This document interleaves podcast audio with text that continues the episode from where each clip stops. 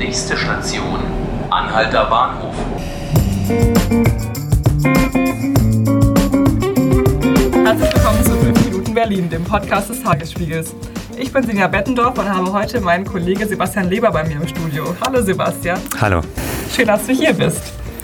Du hast einen spannenden Artikel geschrieben heute auf der Seite 3. Da geht es um eine Kirche in Wedding. Was ist besonders an der Kirche? Ja, also es geht um die neue Nazareth-Kirche, Ende des 19. Jahrhunderts gebaut, ähm, mitten im Wedding. Und die soll jetzt gekauft werden von einer sehr umstrittenen Glaubensgemeinschaft. Ja, die heißt Universalkirche des Königreichs Gottes.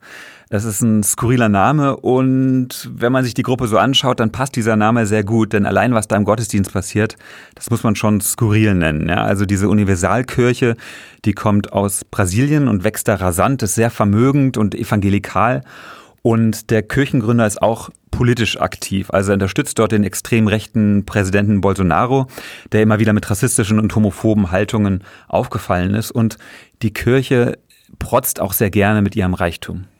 Wie kommt das denn, dass die so reich sind? Das liegt vor allem daran, dass sie extrem gut und überzeugend darin sind, ihre Gläubigen zu massiven, andauernden Spenden zu überreden. Ja? Das habe ich auch selbst erlebt äh, hier am Leopoldplatz, als ich den Gottesdienst besucht habe.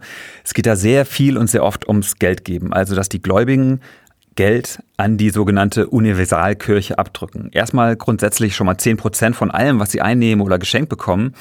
Äh, da heißt es dann so, dass Gott das so als eine Art Steuer für seine Kreaturen äh, fordere. Und es gibt ein Buch von dem Kirchengründer, da gibt es wirklich den schönen Satz, Gott wünscht sich, unser Geschäftspartner und Mitinhaber zu sein. Ja, das sagt schon ziemlich viel.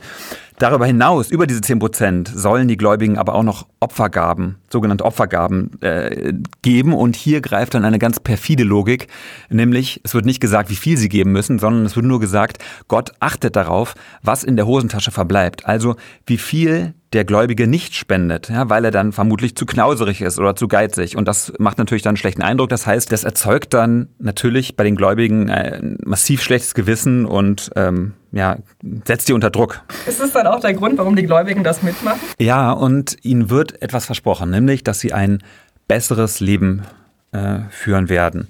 Wenn man genug spendet, und je mehr, desto besser, und dazu noch genug betet, ja, dann hilft Gott einem bei allem. Also macht ein reich, äh, führt, bringt einen zu Wohlstand. Es hilft aber auch gegen Mietschulden, gegen Wutausbrüche, gegen Knieprobleme, gegen äh, eine kaputte Ehe äh, und so weiter, gegen Drogensucht, gegen Pornografiesucht.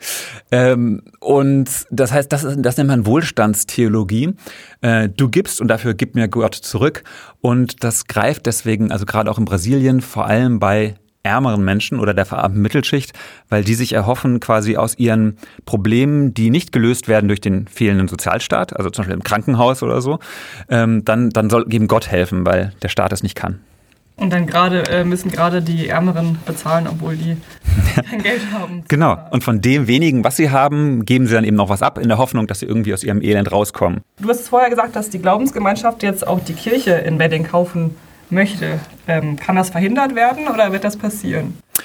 Ja, also die Chancen stehen, soweit ich es überblicke, ganz gut, dass das verhindert werden kann. Der Bezirk will es verhindern, weil er sagt, diese Kirche mit diesem Art des Spendeneintreibens wäre nicht so gut für den Wedding, was ich sehr gut nachvollziehen kann, ja.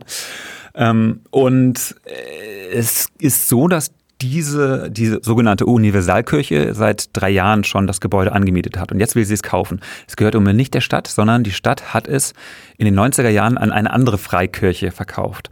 Und in diesem alten Kaufvertrag gibt es eine Klausel drin, wonach, wenn diese Freikirche das jetzt weiterverkauft, äh, sie die schriftliche Zustimmung von dem Land Berlin einholen muss. Wenn sie es nicht macht, dann kann der ganze Deal von aus den 90er Jahren rückabgewickelt werden.